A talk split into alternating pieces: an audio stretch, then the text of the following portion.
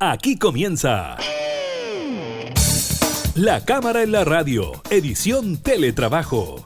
Una revisión de la agenda legislativa de las diputadas y diputados, con la conducción de la periodista Gabriela Núñez. Información, música y actualidad en La Cámara en la Radio, edición Teletrabajo, por Radio Cámara de Diputadas y Diputados de Chile.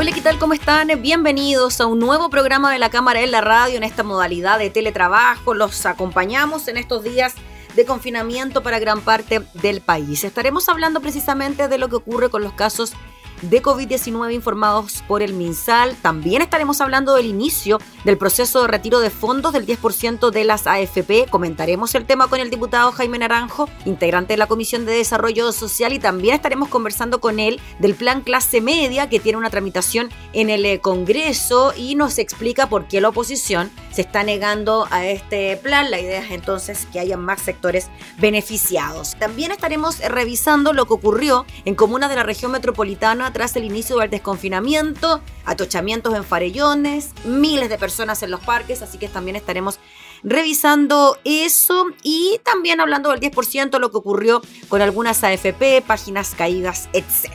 Iniciamos la cámara y la radio en teletrabajo.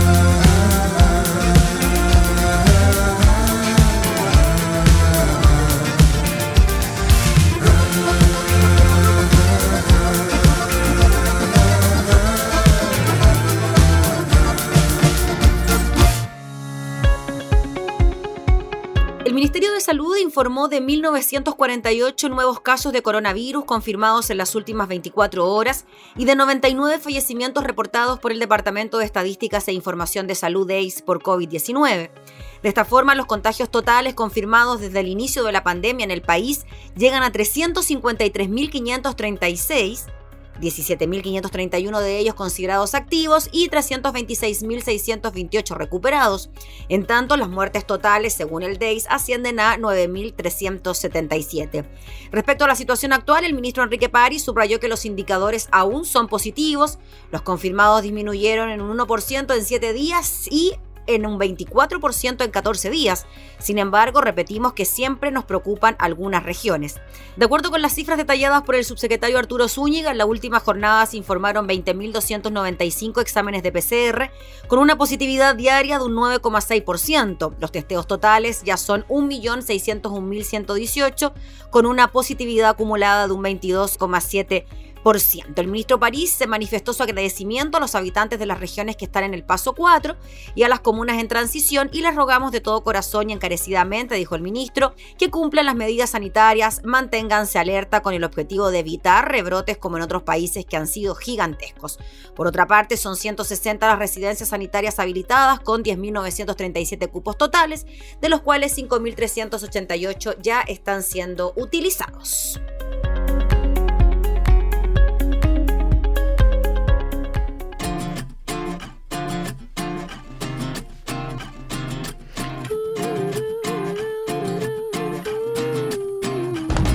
Bailar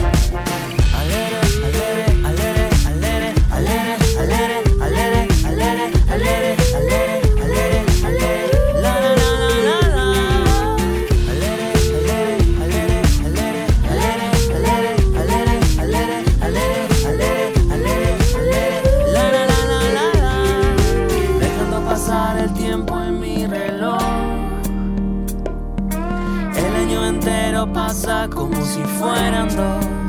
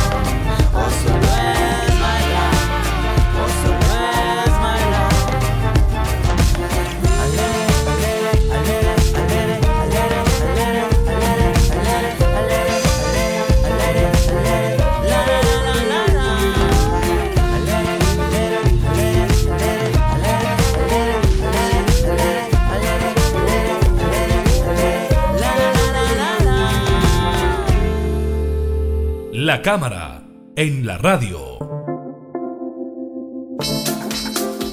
Ya es una realidad, los chilenos pueden retirar el 10% de fondos de sus AFP luego de una iniciativa que se tramitara en el Congreso Nacional, en la Cámara de Diputados. En paralelo, el gobierno insiste en un plan eh, clase media que no ha tenido muy buena recepción en los diputados de oposición especialmente la Comisión de Desarrollo Social que ayer aprobó la iniciativa en general, pero no en el particular. Conversamos con uno de los integrantes de la comisión, el diputado Jaime Naranjo. ¿Cómo está, diputado? Muchas gracias por recibirnos. Muy bien, muchas gracias. Un gusto saludarlo a usted también. Diputado, partamos por tiene que ver con la noticia del día, la posibilidad de que de forma universal los chilenos puedan retirar este 10% de las FP. ¿Qué les ha parecido el proceso hasta ahora? Sabemos que llevamos muy poquito, pero en la previa, ¿no? Como que había un cambio de disposición por parte de la aseguradora, es lo que uno ve a la hora de intentar hacer expedito este proceso, ¿no?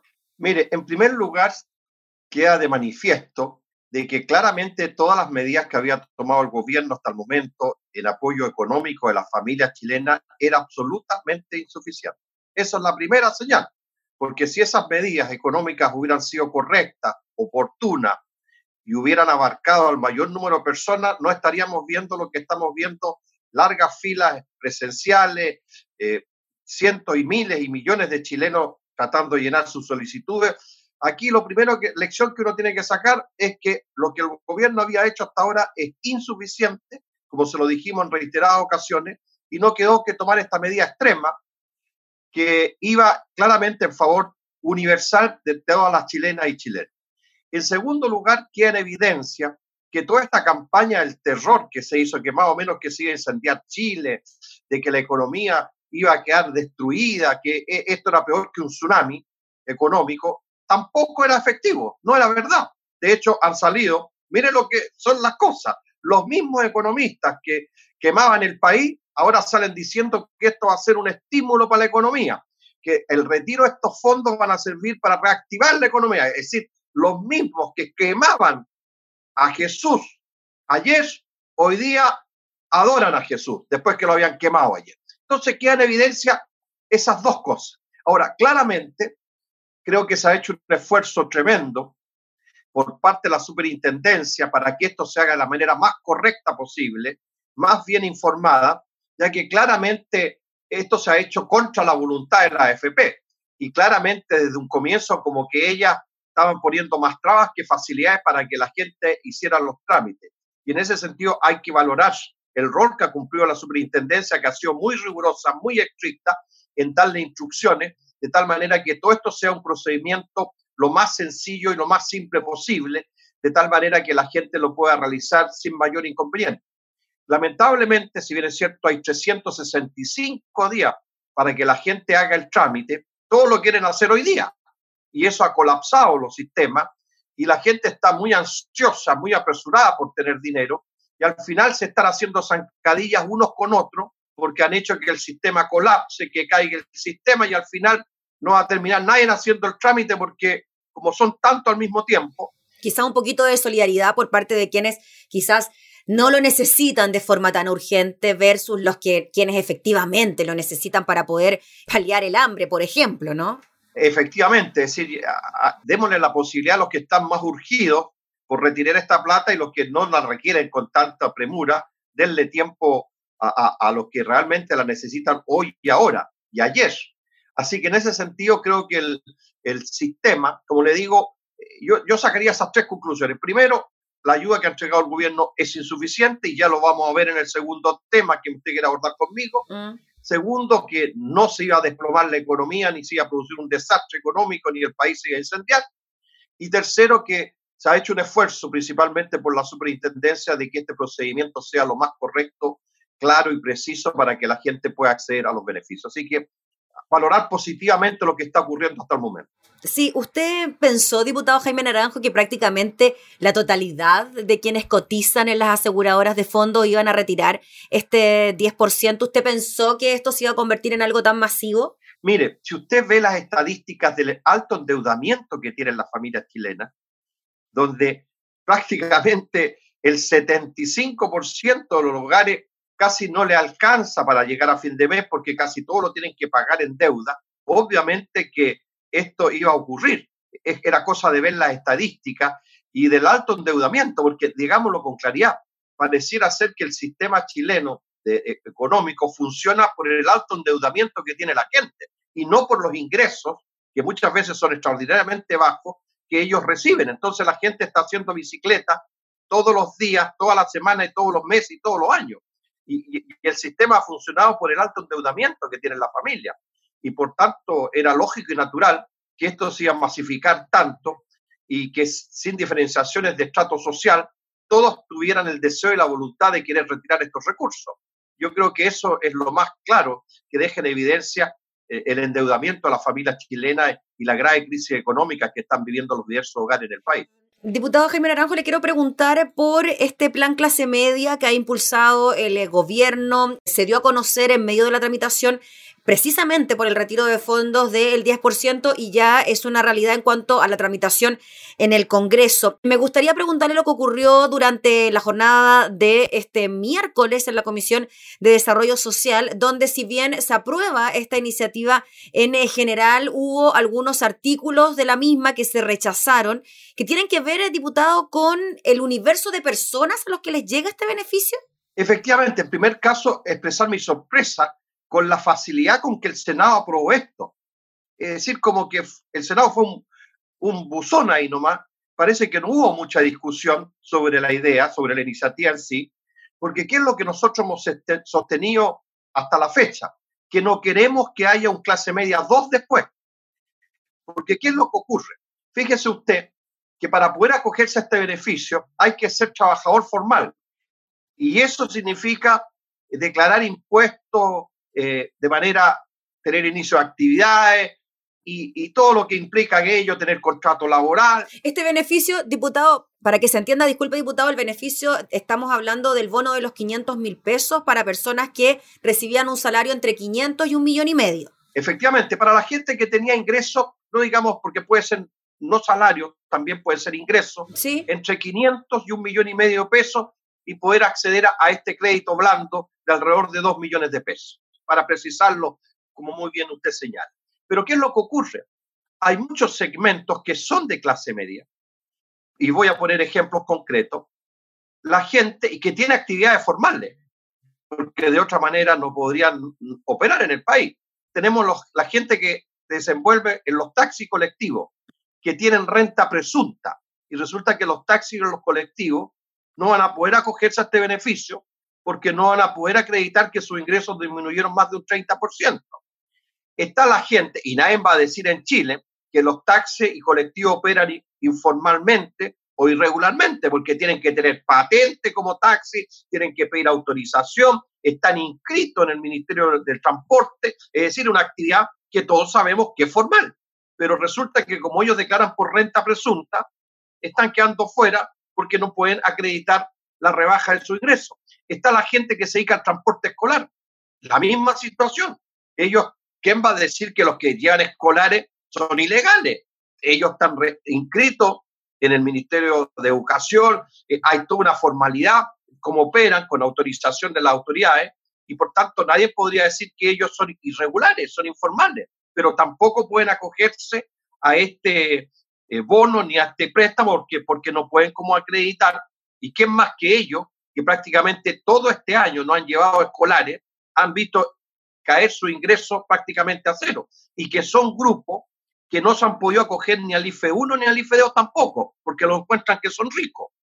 En tercer lugar, está toda aquella gente que, que son los feriantes. Usted comprenderá que los feriantes no son informales, ellos son formales porque ellos tienen que tener permiso municipal, pagan patente, pagan por instalarse, eh, y por tal manera nadie va a decir que, lo, que las ferias en Chile se instalan ilegalmente. Todos sabemos cuál es el procedimiento legal para que una persona se pueda instalar como feriante. Pero pues, ¿qué ocurre con los feriantes? También quedan fuera porque no tienen cómo acreditar la rebaja de su ingreso. Los garzones, fíjese usted, los garzones, la gran mayoría de los garzones ganan el salario mínimo. Y el, el gran ingreso de ellos son las propinas. Entonces, ¿cómo van a poder acreditar que disminuyeron sus ingresos si hoy día las propinas no están reguladas. Entonces están quedando fuera. Está la gente que es de la pesca artesanal, la gente que eh, se dedica a la artesanía propiamente tal. Usted va a compartir conmigo que, los que, los artesanos que se instalan en Chimbarongo o, los mueblistas que se instalan en Santa Rosa de Quelequén son formales porque están establecidos. Sin embargo, esos artesanos, como no pueden acreditar la caída de su ingreso, entonces, ¿qué es lo que discutimos con el ministro de Hacienda ayer? ¿Por qué no ampliaban los requisitos para que este tipo de personas, que claramente, y está a la vista, han bajado significativamente su ingreso, se pudieran incorporar a este beneficio de clase media? ¿Y qué decía el ministro diputado? Que esto era única y exclusivamente para los formales. Y si ellos no tenían iniciación de actividades y, y demostraban a través de su de que habían disminuido sus ingresos, la declaración de su impuesto y todo aquello, no se podían acoger al beneficio. Definitivamente nos dio un tapaboca, nos cerró la puerta a esa posibilidad y lo que nosotros estamos diciendo, por no hacer aquello, en poco tiempo más, como ocurrió con el IFE 1, con el IFE 2, el gobierno va a estar presentando un proyecto clase media 2, porque este es insuficiente, no va a llegar a todas las familias que queremos que llegue. Y por eso eh, votamos en contra primero el artículo 1 y luego el artículo 2, y como el artículo 2 tenía que ver con los requisitos, y lo que nosotros queríamos es que se ampliaran los requisitos, eh, se cayó el artículo 2 y como al caerse el artículo 2 tenía efecto dominó en el artículo 3, 4, 5, 6 y los que seguían, se cayó todos los artículos, para serle franco. Es decir, nosotros mostramos nuestra voluntad de hecho, quiero advertirle que hubo diputados de gobierno que votaron con nosotros la caída del artículo 2. Es decir, no es esto una, una actitud de la oposición que quiere obstruir, que quiere molestar, que quiere joder. No, había la clara conciencia de parlamentarios tanto de gobierno como de oposición que este proyecto es insuficiente. Y al poco tiempo más, como le decía al comienzo, vamos a estar legislando de nuevo, además que un proyecto que llega súper tarde. Ya han pasado cuatro meses, cuatro meses desde que empezó la pandemia y recién estamos teniendo una respuesta para los sectores medios y una respuesta insuficiente, absolutamente insuficiente, porque no, no es masiva y por tanto aprobamos, como le digo, en general unánimemente, es decir, tenemos la voluntad de querer que haya una iniciativa en favor de la clase media, pero no hagamos distinciones de clase media de tipo A y clase media de tipo B. No empecemos a clasificar a la clase media, estos son los que me gustan a mí, porque están en impuestos internos como a mí me gusta, y estos otros, como tienen una situación un poco más confusa, los dejo afuera. Entonces me parece que es una decisión arbitraria del gobierno de querer separar a la clase media entre los que ellos llaman formales de aquellos que llaman informales. Y como le he dicho, los taxistas, los colectiveros, el transporte escolar, los garzones, la gente que se dedica a la, a la artesanía, los artesanos pesqueros, todos esos segmentos están quedando absolutamente fuera de esta nueva norma legal. Bueno, a todos ellos, diputado Naranjo, les llegaría, disculpe, primero el 10% de la FP, si es que lo tienen, si es que han cotizado de manera formal, les llegaría antes que esta ayuda que se está tramitando ahora en el Congreso. Y la gran mayoría de este tipo de personas no, no son gente que hace imposiciones. Mm. Que yo sepa, los feriantes, como son por cuenta propia, pues. los taxistas, los colectiveros, no son gente que... Es muy difícil, muy difícil. A lo mejor en algún momento su vida hicieron imposiciones, pero normalmente gente que, que se ha dedicado a esa actividad de por vida y no son gente que, que ni está jubilada a veces, ni tiene imposición, entonces tampoco pueden hacer uso del 10%. Es decir, estamos dejando en el limbo a un segmento de chilenas y chilenos que creemos que nos parece tremendamente injusto no considerarlo en las iniciativas anteriores y no considerarlo ahora en este proyecto clase media. Así que lo más probable es que en un tiempo más, si se aprueba esta iniciativa en los términos que está, que vamos a tener un proyecto clase media 2.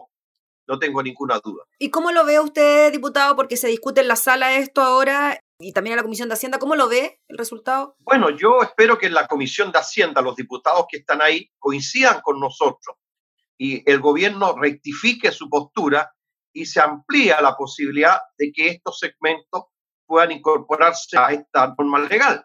Si no, eh, lo más probable es que compartan con nosotros y, vaya, vayamos a comisión mixta, eh, porque no vamos a coincidir con lo que el Senado aprobó. A mí me sorprende que el Senado no haya tenido en consideración este tipo de, de gente, de familia, que hoy día se ven afectadas, y pasó con tanta rapidez por el Senado como, oh, qué bien, qué bueno este proyecto, pero claramente adolece, como le digo, de inconvenientes, de restringe la ayuda y, y, como la restringe, eh, creo que no va a resolver el problema que compartimos el objetivo. Absolutamente, estamos de acuerdo con el gobierno que hay que apoyar a la clase media, pero si lo vamos a hacer, hagámoslo bien y no hagamos champonada, que un día hacemos una cosa, ya, como pasó con el COVID-19, que si usted tendrá buena memoria, le dijimos en su momento que eso era insuficiente, que eso no iba a resolver el problema, que se requería un ingreso familiar mensual. Ahí apareció el IFE 1. Cuando entraron el IFE 1, les dijimos que era poca plata, que no iba a llegar a todo. Terminaron mandando el IFE 2.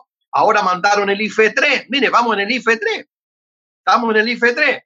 Entonces no queremos que en el proyecto clase media tengamos el 1, el 2, el 3 y se nos va a ir la vida se nos va a ir la vida sin llegar oportunamente a los problemas que la gente tiene. Muy bien, pues diputado Jaime Naranjo, le agradecemos enormemente por explicarnos bien este punto del proyecto Clase Media y entregarnos también su apreciaciones sobre eh, la posibilidad que los chilenos tienen de retirar su 10%. Así que gracias por el contacto. No, muchas gracias a usted, un gusto saludarla. Hasta luego. Que esté muy bien. Igual. Era el diputado Jaime Naranjo, integrante de la Comisión de Desarrollo Social, refiriéndose entonces al proyecto Clase Media y también al retiro de fondos de las aseguradoras.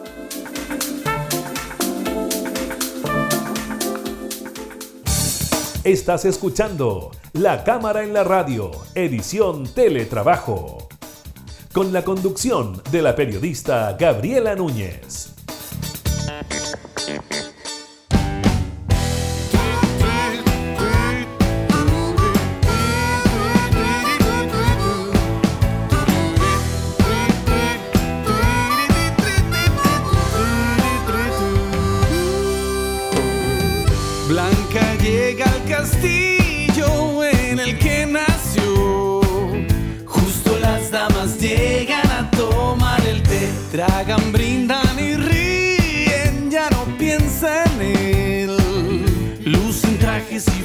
Y fiestas dentro del salón donde bailaban juntos hasta el amanecer.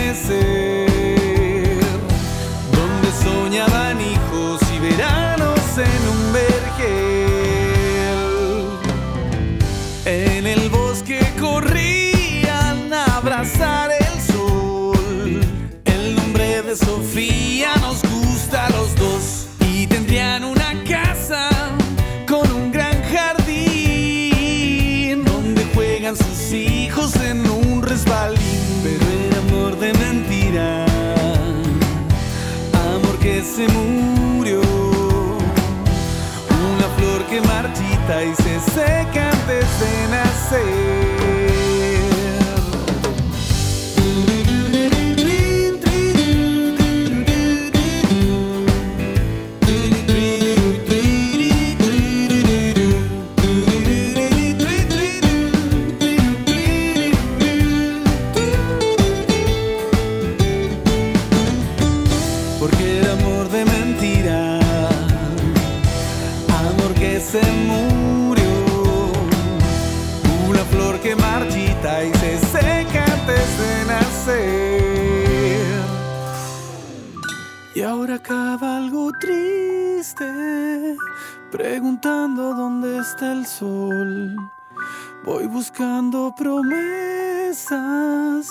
Ahora sé que no existe Dios, porque amor de mentira, amor que se murió, una flor que marchita y se seca antes de nacer.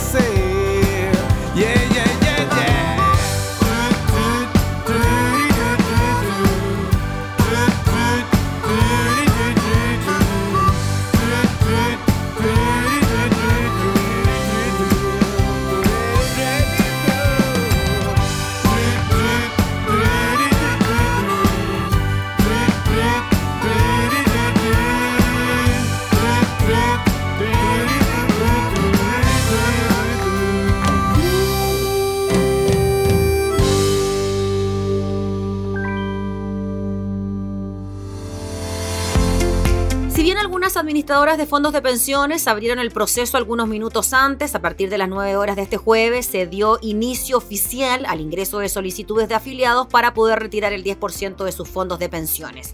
Es un universo de 11 millones de personas las que podrán acceder al beneficio con un plazo de un año para poder realizar la solicitud. Y ya en los primeros minutos de comenzado el proceso, el cual hasta el 2 de agosto se podrá hacer vía remota, las páginas web de algunas administradoras como las de Plan Vital y Provida ya registran problemas. Tras una revisión realizada por el sitio EMO, la plataforma de Plan Vital, al momento de iniciar el trámite avisaba de una demora de más de una hora para poder concretar la solicitud. Sin embargo, pasado un tiempo, aquello disminuyó a menos de 10 minutos, mientras que la página web de Provida se cae al momento de comenzar el proceso. En tanto, usuarios en Twitter manifestaron su molestia ya que AFP Modelo estaría pidiendo una foto de la cédula de identidad por ambos lados para solicitar el retiro, lo que no estaba contemplado en el eh, procedimiento mandatado por la Superintendencia de Pensiones y es por eso que la misma Superintendencia de Pensiones instruyó a Modelo hacer cambios en el formulario para solicitar el 10%. No será necesario subir foto del carnet. El regulador pidió a la administradora que no exija una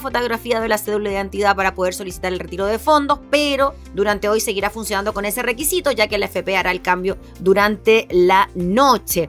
Siguiendo también eh, con la misma tónica de las administradoras, el resto de los sitios no presentaron mayores problemas durante el inicio de la jornada. Es por eso que el gerente general de la Asociación de FP, en entrevista con Radio Cooperativa, Fernando Larraín, llamó a aquellos que no tengan urgencia, que no estén corriendo al principio para realizar el trámite, dando prioridad a quienes tengan mayor urgencia para adquirir su dinero. Asimismo, aseguró que hemos puesto mucha energía para que este proceso salga lo mejor posible, idealmente impecable, pero sabemos que esto es inédito en Chile. Por eso anticipó que la cantidad de transacciones y beneficiarios que hay, que son más de 11 millones de personas, pueden hacer que haya algunas fallas durante este periodo, pero dijo, doy la garantía que estamos con la mejor disposición. En paralelo, desde las primeras horas de esta mañana, se registran largas filas de personas fuera de las sucursales de algunas AFP y también en sedes del registro civil, pero que al trámite del retiro inicialmente solo lo harán de manera online. A partir de hoy, los afiliados tendrán un plazo de un año para realizar la solicitud de retiro de su 10% por un mínimo de 35 UF 1 millón y un máximo de 150 UF 4,3 millones. Aquellos cuyo 10% sea inferior a 35 UF podrán retirar hasta ese monto, mientras que en el caso de que el fondo total de una persona sea menos de 35 UF podrá sacar todos sus ahorros previsionales. Una vez hecha la solicitud, la FP respectiva tendrá cuatro días para validarla y 10 días hábiles máximo, contabilizando dichos cuatro días, para hacer entrega de la primera cuota del monto requerido y otros 30 días a partir del primer pago para entregar la segunda cuota. En caso de que el dinero a retirar sea igual o inferior a 35 UF, el pago se realizará en una sola cuota.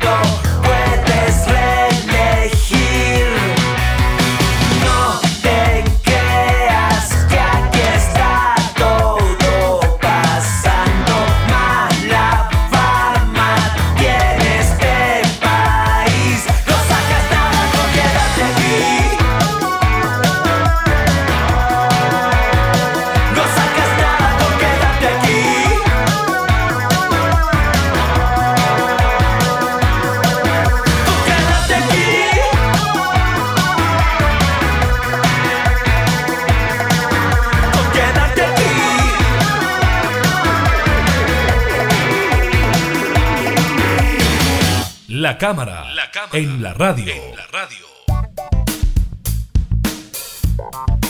Vamos con algunas situaciones que se han generado luego del desconfinamiento en comunas de la región metropolitana. El martes, recordemos, fue el primer día de desconfinamiento en siete comunas de la región metropolitana. Una de ellas, Lo Barnechea, donde está Farellones, que claro, es paseo obligado para los amantes de la nieve, la que esta temporada ha caído como no se veía hace muchos años, pero los centros de esquí están eh, cerrados. Es por eso que la alegría por volver a ver paisaje blanco contrastaba con una escena que vecinos del sector no quieren que se repita, tacos y choques por alcance por la gran cantidad de vehículos que se habría dirigido a segundas viviendas. Estas ansias por disfrutar de estos parajes fueron enfriadas por el alcalde Cristóbal Lira, también por el Ministerio de Salud, que recordaron que no se puede llegar a segundas viviendas, medida que se mantiene pese a la fase 2 del desconfinamiento.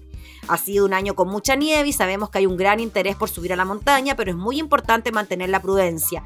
Los centros de esquí están cerrados, no hay servicios operando, tampoco hay personal de salud para atender emergencias, dijo el jefe comunal. Hago un llamado a la empatía, no suban a la montaña, a nadie le gustaría que su barrio se llene de visitantes en medio de una pandemia. Tenemos una estrategia de fiscalización en el sector, hay un punto para controlar todos los autos que suben a farellones, arriba hay patrulleros e inspectores de salud de manera permanente y también citaremos al juzgado de policía local a todas las personas que quede durante la noche por infringir la norma. El intendente Felipe Guevara afirmó que las fiscalizaciones que se están desarrollando en el kilómetro 11, en el sector de Leonmita, en la ruta G21 a Farellones, pudimos devolver 140 vehículos que estaban o con permisos adulterados o sin permiso para poder transitar por este lugar. Personas que obtuvieron un permiso para ir a comprar, sin embargo, estaban subiendo a la montaña. Esto ocurrió en Farellones, pero una situación bien compleja también se vivió en el Parque Araucano, en la comuna de Las Condes. 7.000 personas 7.000 personas fueron al Parque Araucano en la comuna de Las Condes. En un balance realizado junto a las autoridades del IGE Vivir Sano, el alcalde Joaquín Lavín dijo que no hubo más, eso de 500 reuniones al mismo tiempo. O sea, Claro, durante el día hubo 7.000, pero 500 en distintos horarios.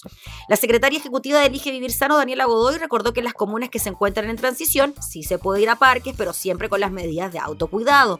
Para ello existen horarios diferenciados, por ejemplo, los deportistas pueden acudir a los parques entre las 6 y media y las 10 de la mañana y entre las 6 de la tarde y las 20 horas. El resto del día las familias pueden acudir entre las 10 de la mañana y las 20 horas.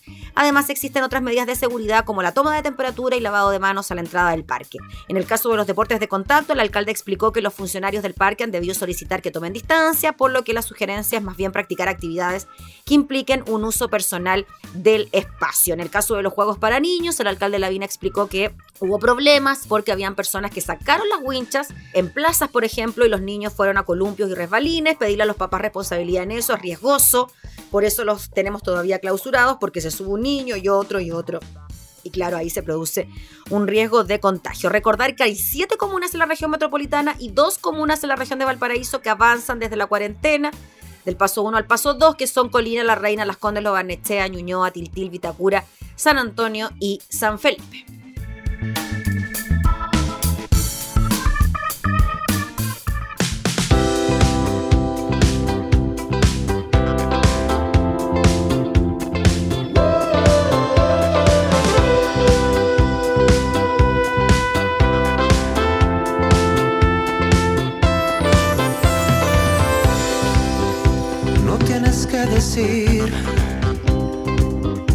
Pues ya lo comprendí.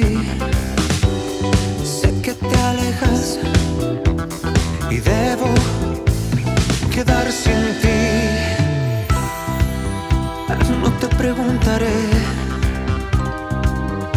pues yo me lo busqué. Mía es la culpa,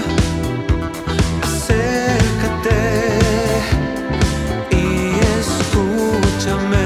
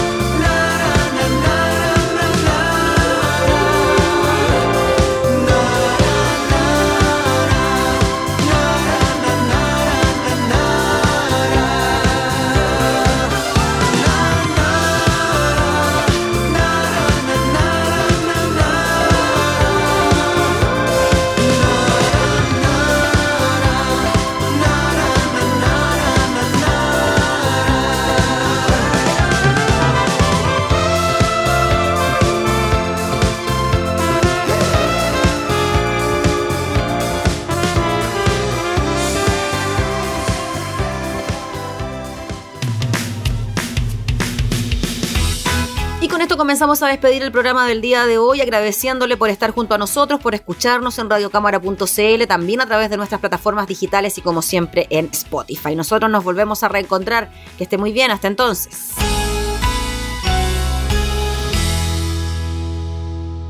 Hemos presentado La Cámara en la Radio, edición Teletrabajo.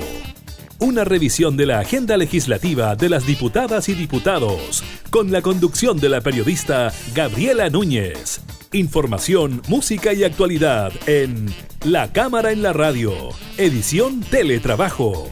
En Radio Cámara de Diputadas y Diputados de Chile. Hoy más que nunca, acercando las leyes.